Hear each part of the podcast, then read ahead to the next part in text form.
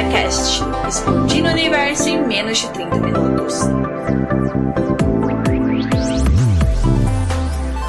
Palpites freshes, críticas ácidas no olho do furacão chamado cultura pop.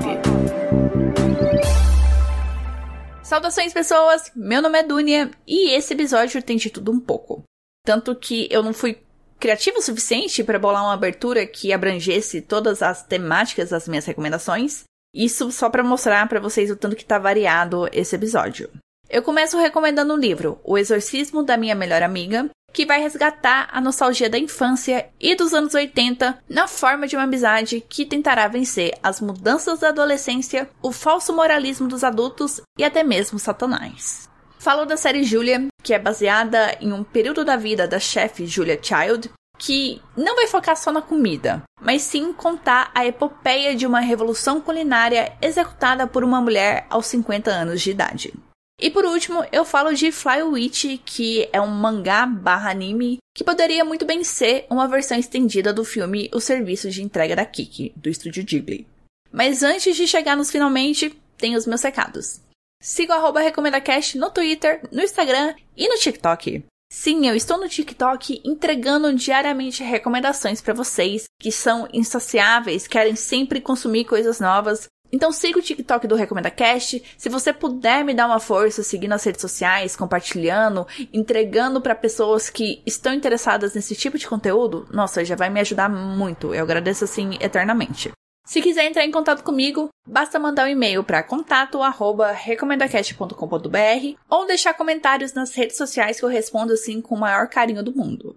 Para escutar esse e os outros episódios, eles estão disponíveis no Spotify, iTunes, Google Podcast, Mixcloud, Cashbox, Deezer e no site do Recomenda Cash, é claro, né? Acessando o site, você, além de escutar os episódios, consegue fazer o download deles e assinar o feed. E assim, sem mais delongas, simbora para as recomendações.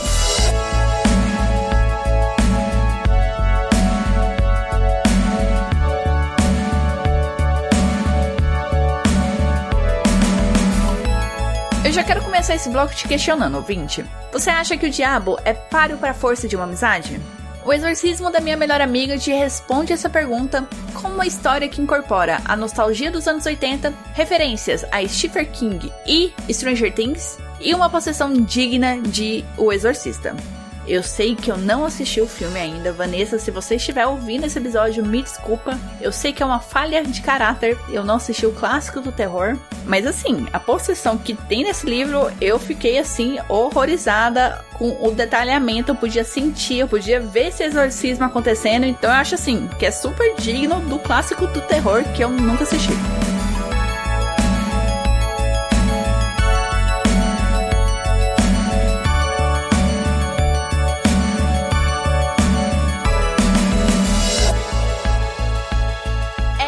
Gretchen são melhores amigas desde a infância, quando Abby era super apaixonada pelo recém-lançado ET, o extraterrestre, e Gretchen, uma nova aluna da escola.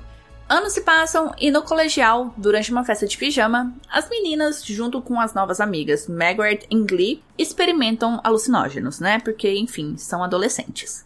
Sob efeito deles, coisas malucas acontecem como a Gretchen correndo pelada e desaparecendo na floresta e só sendo encontrada na manhã seguinte, não se lembrando do que aconteceu durante esse sumiço. A partir daquele momento, a Gretchen começa a ser atormentada por visões, barulhos e toques no corpo, sabe? Como se a pessoa estivesse cutucando eternamente. E passa a sofrer transformações na aparência e na personalidade como se ela estivesse virando outra pessoa. Enquanto seus pais e outros adultos acham que é só, ah, é só as mudanças da adolescência, né? Tá virando adolescente, tá virando essa pessoa irreconhecível, essa pessoa maldosa, cruel e etc. Abby enxerga a verdade. Sua melhor amiga foi possuída pelo diabo. Achando engraçada ou não essa sinopse, porque eu tava lendo esse texto que eu escrevi pro meu esposo e ele achou hilária essa sinopse, eu não entendi porquê. O Exorcismo da Minha Melhor Amiga apresenta uma caricatura dos anos 80 com seus melhores e piores momentos para contar essa luta do bem contra o mal. E o começo do livro, assim, é bem como você pode imaginar. É o estabelecimento de uma amizade, mostrando quais as circunstâncias que uniram aquelas duas garotas, E depois nós temos lampejos de eventos que aconteceram entre os 6 ou 8 anos até a fatídica festa do pijama. Então o autor não vai gastar tanto tempo minuciando ali como que foi a quarta série, a sétima série, a oitava série dessas garotas. Não, ele vai direto ao ponto. Então ele vai contar como que a Abby se aproximou da família da Gretchen enquanto ela estava se afastando dos próprios pais, como era difícil lidar com o conservadorismo exacerbado dos pais da Gretchen, que proibiam assim elas de tudo, não podia usar maquiagem, não podia escutar Madonna, não podia fazer várias coisas. A aproximação das meninas também com a Margaret, que era uma menina que praticava bullying com elas durante o fundamental ali. E agora elas são, assim, não best friends, né? Mas são amigas ali do mesmo grupinho, da mesma panelinha.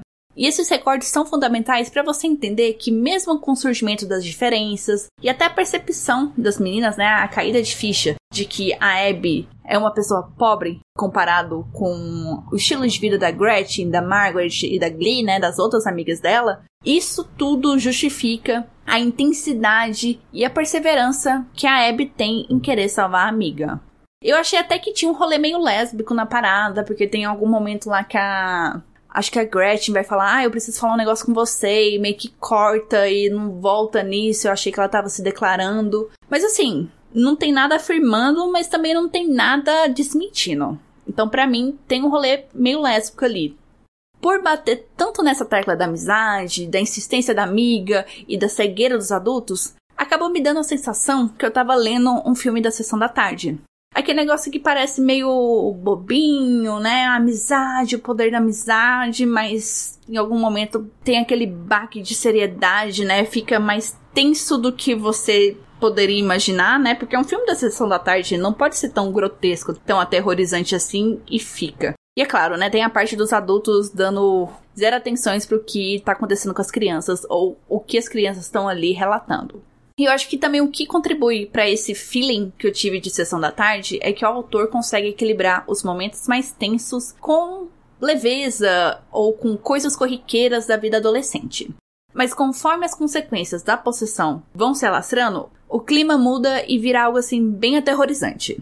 E a explicação disso é que o exorcismo da minha melhor amiga é uma história movida pelo medo não só o medo da Abby de perder a amiga, o medo das mudanças que estão acontecendo, mas o medo que rodeava aquela sociedade. O que estava acontecendo na década de 80? Principalmente lá nos Estados Unidos, estava rolando uma onda de histeria coletiva sobre o satanismo, conhecida como Satanic Panic, onde as crianças desapareciam e se criou uma teoria da conspiração de que essas crianças desaparecidas eram para ser usadas em rituais satânicos. Então criou toda essa ideia de que tinha uma elite global envolvida com satanismo que estava sequestrando, molestando crianças pra Satã, né? E o livro, para dar esse contexto pro leitor, né? Porque ele não pode simplesmente copiar e colar o que tá escrito na Wikipedia e jogar ali. Ele vai dar exemplos de panfletos sensacionalistas de como esse medo social estava sendo tratado na época. Então eram panfletos assim, como enxergar os sinais de que seu filho está sendo corrompido por Satanás, como só Deus e a igreja irá salvar os Estados Unidos dessa ameaça. A mentalidade daquela época era que era muito mais fácil aglutinar todas as culpas dos males do mundo em uma presença onipotente e imaginária, do que encarar que os filhos estão deixando de ser criança e os pais estão perdendo o controle deles. E mais do que isso, a sociedade estava mudando, a sociedade estava passando por um processo intenso de mudanças. Então você entende a ironia de que quando um caso real de possessão acontece, nenhum adulto acredita. Nenhum adulto, pior que isso, se interessa. Os pais da Gretchen ficam mais putos sobre ela ter usado drogas e, por isso, estar manchando a reputação da família do que aconteceu com ela naquela floresta ou do que está acontecendo agora com ela. Porque assim, a primeira providência que os pais da Gretchen tomam, depois que ela começa a mudar, é levar ela no médico para testar se ela continua virgem. Essa é a maior preocupação dos pais da Gretchen naquele momento. Não é buscar ajuda psicológica, não é levar no médico, assim, no clínico geral para ver se doenças, etc. Não. Será que minha filha continua virgem? É isso que importa pra gente. Então você não estranha, você vai sendo permeado com essa noção de que todos os adultos ali são babacas. Não só porque o livro é contado do ponto de vista de uma adolescente, mas porque o comportamento desses adultos é de uma babaquice assim sem igual. Já chegando no terço final do livro, parecia que eu tava lendo assim um terror para adultos em vez de um livro adolescente. A cena do exorcismo e os relatos do que a Gretchen fez com a Margaret e com a Glee é de dar arrepios. Se você não se sentir assim enjoado, enojado com o que é descrito pelo autor, gente do céu, parabéns. Agora, realmente, finalizando o bloco, o exorcismo da minha melhor amiga desvirtuou o conceito do exorcismo sendo Deus contra Satanás para demonstrar como a amizade e o amor podem ser ferramentas mais poderosas contra o medo e a raiva. Eu sei, sou meio brega, mas igual eu falei, esse livro assim é bem pegadinha sessão da tarde. O livro tem um pouco mais de 320 páginas e foi publicado aqui no Brasil pela editora Intrínseca.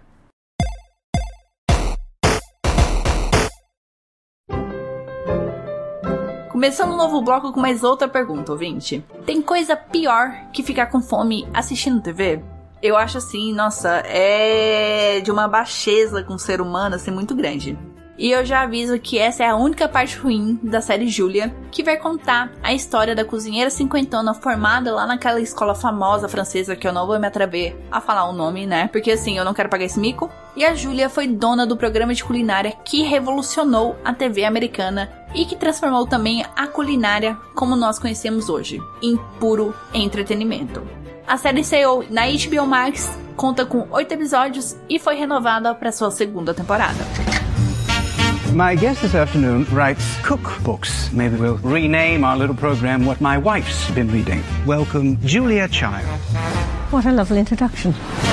And I've come just in Em 1961, Julia está comemorando a publicação e o sucesso do seu primeiro livro culinário e o possível retorno do marido diplomata para Paris. Um ano depois, vemos que o sonho de Paris não se concretizou. O casal está de volta aos Estados Unidos e o marido vivendo o desgosto da aposentadoria compulsória. Julia acaba sendo convidada para falar do seu livro num programa literário de uma pequena TV local, só que ela decide fazer as coisas um pouco diferente. Ela resolve cozinhar ao vivo no programa. Tá lá o apresentador, tudo, a equipe, e de repente a Júlia começa a tirar frigideira, ovo, manteiga da bolsa para ensinar aos escassos telespectadores e ao apresentador snob como é fácil e rápido fazer uma boa omelete. Sua presença no programa é um sucesso e Julia, junto com uma produtora assistente, começa a planejar a ideia de um programa. Programa esse que inicialmente seria ridicularizado por alguns produtores e até pelo marido da Julia, mas que ficaria no ar por 10 anos e quebraria os paradigmas da culinária francesa. Primeiramente, você precisa entender qual que é esse alvoroço todo pela Julia Child. A Julia era o oposto das mulheres que apareciam na TV naquela época. Ela era alta, velha, desengonçada e tinha uma voz engraçada e esganiçada. Ou seja, ela era uma imagem que não vendia. E foi por isso que ela teve que financiar o seu próprio programa. Ela teve que tirar do bolso, do seu próprio bolso, não foi do bolso do marido, foi do próprio bolso dela para pagar as comidas e o cenário do programa. E ela foi contra tudo e contra todos, até contra o marido, que se sentia atacado por estar aposentado e sua esposa saindo para trabalhar. Então, assim, o resumo da ópera é que a Julia era uma mulher à frente do seu tempo. Mas também ela não fez tudo sozinha. Ela contou com um grupo de mulheres para que o The French Chef, que é o nome do programa dela, nascesse. E com seu trabalho na TV, ela influenciou, e isso é uma história real, eu não sei se vai aparecer em algum momento da série, ela influenciou a esposa do produtor que torce o nariz para ela a virar chefe de cozinha e ganhar prêmios e ser reconhecida. Só que ao mesmo tempo que a Julia é essa pessoa inacreditavelmente foda, ela também é uma pessoa contraditória, né? Claro, pessoas são contraditórias. Há relatos sobre comentários homofóbicos em cartas trocadas entre ela e familiares, e eu confesso assim, quando eu soube disso, um pouco da euforia que eu tinha por ela morreu. Mas é aquele negócio, né? Você não pode ficar idolatrando pessoas porque sempre você vai quebrar a cara. Mas assim, não querendo passar o pano, não querendo diminuir a questão da homofobia. Mas essas acusações em si já são bastante contraditórias porque há relatos de que ela e o marido não eram tão heterotópicos assim. Tanto que tem um episódio na série que pincela um pouco dessa contradição. A Julia é conduzida pelo grande amigo dela, que é o James Beard, que é um chefe muito famoso e é um gay de carteirinha, para uma boate LGBTQIA+. E lá ela conhece uma drag queen chamada Coco Van, que foi inspirada no trabalho da Julia na TV E a princípio ela fica muito incomodada com essa representação, só que logo depois ela só abraça essa homenagem que é prestada para ela. E também tem uma insinuação lésbica dela com outra personagem.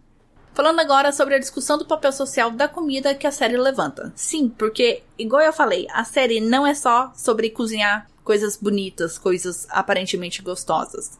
É fazer você questionar muitas coisas e uma das coisas fundamentais é sobre como a comida, a culinária era tratada anos atrás. Há um embate muito importante sobre como a culinária pode contribuir para a educação e o desenvolvimento social da sociedade. Porque naquela época, a comida, a culinária era visto como algo assim fugaz, que era uma necessidade básica do ser humano, mas não era algo que podia mudar a vida de uma pessoa, né? Não podia transformar como fazer um curso de medicina, engenharia, etc. Só que o The French Chef mudou não só a vida da Julia, mas de uma porcentagem da população americana que começou a ir atrás de refeições mais saudáveis, e isso é real a Júlia também fez os homens se interessarem pela culinária, que era e é um ambiente visto no núcleo familiar como feminino. Ela também desmistificou a culinária francesa, que aparentemente era tratada pelos próprios franceses. É essa impressão que a série passa como algo intuitivo, que você não precisa seguir medidas, que é algo inerente que não pode ser replicado. Você nasce com aquilo, você nasce francês e não tem como você replicar. Só que aí chega a Júlia, esse mulherão de quase 1,90m, para mostrar que cozinhar um cocovan, um mousse, esses pratos franceses mais elaborados, não é um bicho de sete cabeças. Conforme você vai assistindo a série e com tudo que eu já disse aqui, dá para ver que a Julia venceu batalhas importantes como a valorização da cozinha como método educacional, a desmistificação da cozinha francesa, a influência de fazer a literatura gastronômica ganhar popularidade em diferentes classes sociais, não seguir os padrões de beleza da época e etc. Mas eu acho que uma das maiores contribuições do programa foi tirar a alta gastronomia das mãos dos homens e forçar uma aproximação da comida daquele restaurante três estrelas com a comida preparada pela dona de casa. Claro que esse ato incomodou. Tanto que tem uma cena num restaurante premiado onde o chefe até sai da cozinha para cumprimentar a Júlia porque o programa dela já estava sendo sucesso só que logo depois ele solta que ela deveria deixar, entre aspas, a verdadeira cozinha para pessoas como ele. Pessoas, vulgo, homens brancos com formação acadêmica. Quem não achou isso uma afronta tá maluco, né? Como que você vira pra um profissional, né? Igual a você, com uma formação foda, e fala uma coisa dessa? E se a Júlia tava sofrendo essas acusações de descentralizar o conhecimento gastronômico, no penúltimo episódio da temporada, ela é atacada por um dos expoentes do movimento feminista, dizendo que ela não está contribuindo em nada para a causa. Que na verdade ela está piorando a situação, porque ela está corroborando no aprisionamento das mulheres na cozinha. E a Júlia fica abaladíssima com essas palavras, muito mais do que no caso do chefe babaca, porque assim, é o machismo de todo dia, né? Sobre essa acusação de atrapalhar o movimento feminista, eu concordo que faz muito sentido para a época. Porque assim, anos 60, onde o papel da mulher casada era cozinhar para o marido e para os filhos, enquanto isso os movimentos feministas vão ganhando fôlego, chega uma dona de casa na TV incentivando outras donas de casa a continuarem na cozinha para aprenderem a preparar refeições ainda mais gostosas para os maridos. Eu também ia ficar putaça com isso, né? Por favor, se toca, minha filha. Só que ao mesmo tempo, eu acho essa acusação injusta de ser feita. Porque lembra o caso da mulher do produtor que vai virar chefe de cozinha por conta do programa da Julia? Você entende que mais do que ensinar receitas, a Julia Child abriu horizontes de possibilidades para outras mulheres numa época em que dona de casa era o único final possível para elas? O que eu sinto que faltou, né, nesse diálogo da moça, e assim, eu nem sei se esse diálogo é real, se aconteceu, se é verídico, já procurei, não encontro fontes, mas eu sinto assim que o que faltou para essa moça do movimento feminista imaginária perceber que o programa poderia muito bem ser uma plataforma, uma oportunidade de levantar essa bola dos temas que envolvem o movimento feminista e tentar enxergar a culinária como uma das ferramentas de libertação da mulher. Já encerrando esse bloco, deu para captar que essa série não é uma série sobre comida, sobre só culinária, ver pratos bonitos acontecendo, Ana Maria Braga, Palmeirinha, etc. Que na verdade nós estamos assistindo uma revolução que aconteceu há 40, 50 anos atrás e que ela é a base de muita coisa que a gente tem hoje, principalmente na TV.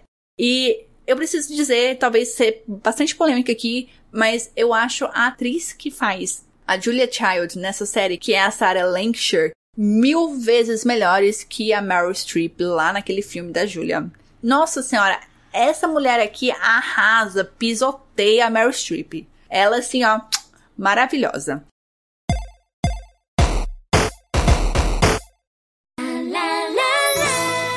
Último bloco do episódio e adivinha? Mais uma pergunta, ouvinte. Sabe a felicidade de encontrar um conteúdo que vai te reconfortar no final de um dia estressante? É isso que Flywitch quer te proporcionar com o Slice of Life de uma bruxinha em treinamento.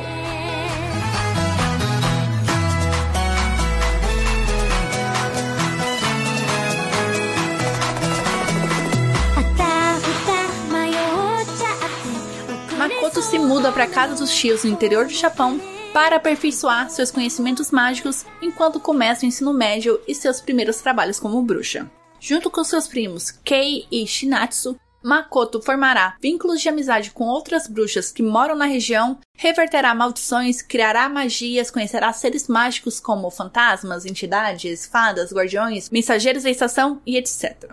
A sinopse reflete a simplicidade da história, mas conforme a leitura avança, outros plots são construídos como a inevitável apresentação do mundo mágico e mundo espiritual para os humanos e a descoberta do elemento mágico que a Makoto pertence.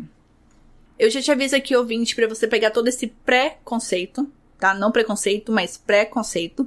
Sobre, ah, que história mais clichê, que história mais, não sei, ai, que coisa chata, e jogar pela janela porque você não está preparado para a amplitude criativa da história. Eu não tô falando assim que é a segunda vinda de Jesus na Terra, né? Não é tudo isso também não. Mas assim, para uma história que começa meio cópia de Harry Potter, né, naqueles clichês de mandrágoras, vassouras e corujas, a história rapidamente começa a caminhar com as próprias pernas quando aparece o Mensageiro da Primavera, que parece muito Ruth de The Hour House. Quem assistiu a animação que eu já recomendei aqui vai saber exatamente o que eu estou dizendo. E assim, a partir daquele momento eu me entreguei de corpo e alma para a história, porque eu já não sabia mais o que poderia aparecer na minha frente.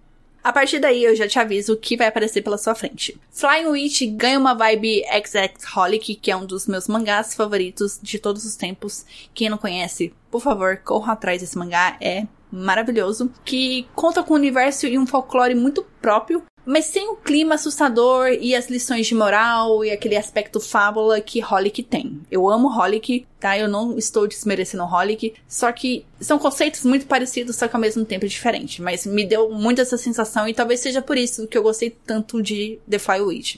Só dando uns exemplos aqui do que você vai encontrar nessa história. Nós temos a fada da praia que tem o um aspecto de um coelho, por que essa escolha? Não sei, mas eu achei muito fofinha. Tem estátuas de Buda que ganham vida e que precisam ser alimentadas. Tem portais para outros mundos, fantasmas que trabalham em cafeteria, magia misturada com tecnologia. É muita coisa assim que vai te surpreender. Que às vezes vai te pegar só pelo fato de ser uma coisa tão simples, tão banal, mas que ganha um significado novo por conta da magia, que é assim maravilhoso. Eu acho que a coisa mais estranha de toda essa história é a naturalidade que as pessoas reagem ao descobrirem a existência das bruxas. E analisando, até que faz sentido essa naturalidade, já que a magia ela tá entrelaçada com a natureza e que é algo natural você não sentir medo dela. Você não sente naturalmente medo da natureza, né? Só em casos assim muito específicos. E é por isso, por todo esse contexto, que eu digo que a história segue bem os moldes de o serviço de entrega da Kiki, onde nós temos essa mesma naturalidade e o fascínio ao redor das bruxas. Sem contar que também, né, o plot é muito parecido. É uma garota que sai de casa, que vai morar numa cidade estranha e que vai lá realizar serviços. Além dessas coincidências do plot e da relação da magia naquele universo, outras semelhanças que as duas obras compartilham é que as bruxinhas são acompanhadas de familiares e em ambos os casos são gatinhos pretos muito fofinhos e tem uma forte ligação com comida. Não os familiares, mas o universo de uma forma geral, né? Isso de Ghibli você já espera a questão de comida. E aqui também é relevante a comida para a história.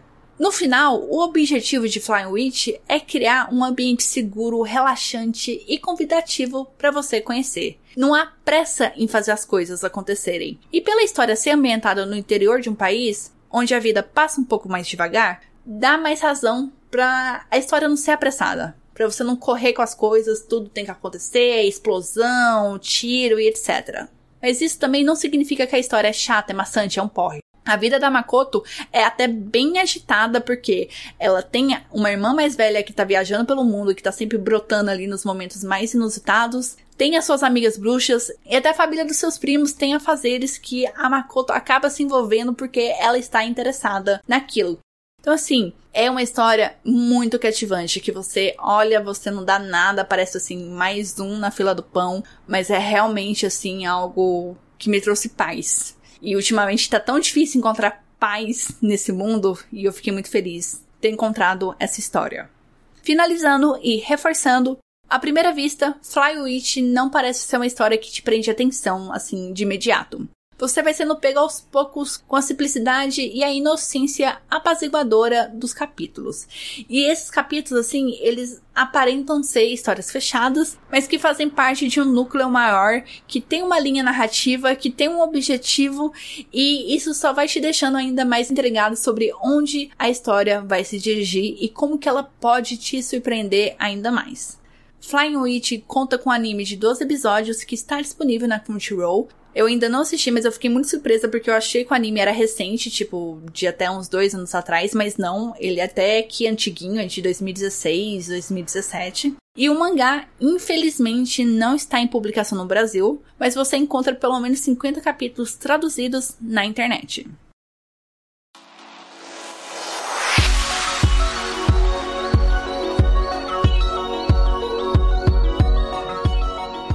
Próximo episódio terá recomendações de uma série de comédia ambientada em um estúdio de videogames e as loucuras que acontecem por lá, e de um jogo visual novel sobre uma casa amaldiçoada e os infortúnios dos seus habitantes ao longo de quatro séculos. Então eu vejo vocês aqui 15 dias. Um beijo, se cuidem, usem máscara, fora Bolsonaro e tchau, tchau.